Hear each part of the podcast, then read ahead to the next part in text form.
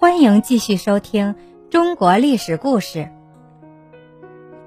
汉武帝，公元前一四一年，刘彻继位，史称汉武帝，尊皇太后窦氏曰太皇太后，皇后王氏曰皇太后。登基之初，朝政大事全部都掌握在窦太后手上。直到公元前一三五年，窦太后去世，汉武帝才得以掌握大权。他进一步削弱诸侯王的势力，颁布大臣主父偃提出的推恩令，以法治来推动诸侯王分封诸子为侯，使诸侯王的分封地不得不自我缩减。同时，他设立刺史监察地方，加强中央集权。将冶铁、煮盐、酿酒等私营权利归中央，禁止诸侯国铸钱，使用财政权集于中央。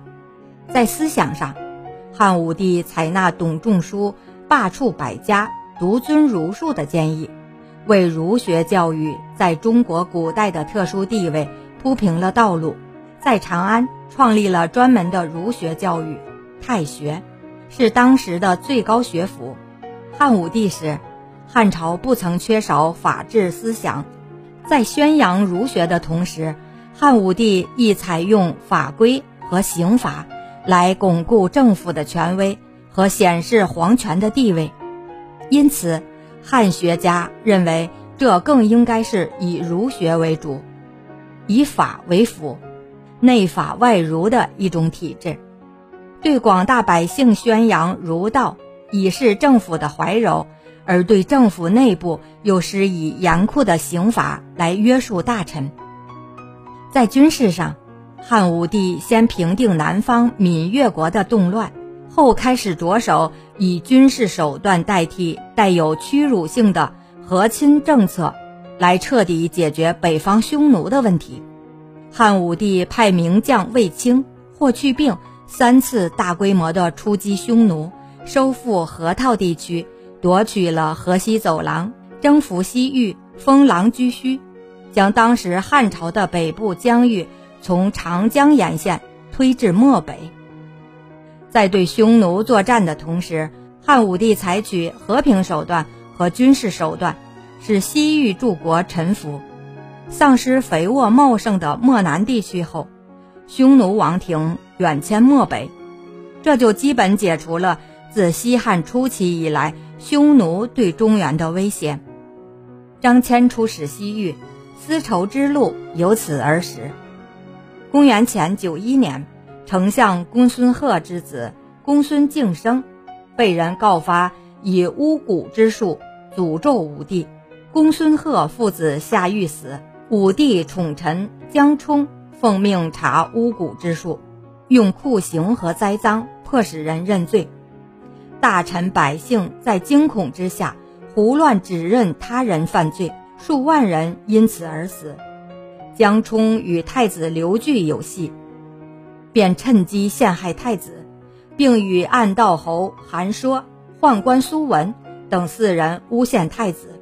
皇后卫子夫和太子刘据起兵反抗不果，相继自杀。征和三年，官吏和百姓以巫蛊害人罪相互告发，经过调查发现多为不实。此时，汉武帝也获知太子刘据是因被江充逼迫，于惶恐不安之际才起兵诛杀江充，并无其他歹意。正好此时，守卫汉高祖祭庙的郎官田千秋又上紧急奏章。为刘据鸣冤，汉武帝豁然醒悟，任命田千秋为大鸿胪，并下令将江充满门抄斩，将苏文烧死在横桥之上。汉武帝怜惜刘据无辜遭害，便为他特修了一座思子宫，又在湖县建了一座归来望思之台。汉武帝晚年求仙不成，又因巫蛊之祸。造成父子相残，太子刘据自杀，种种打击使武帝心灰意冷，对自己过去的所作所为颇有悔意。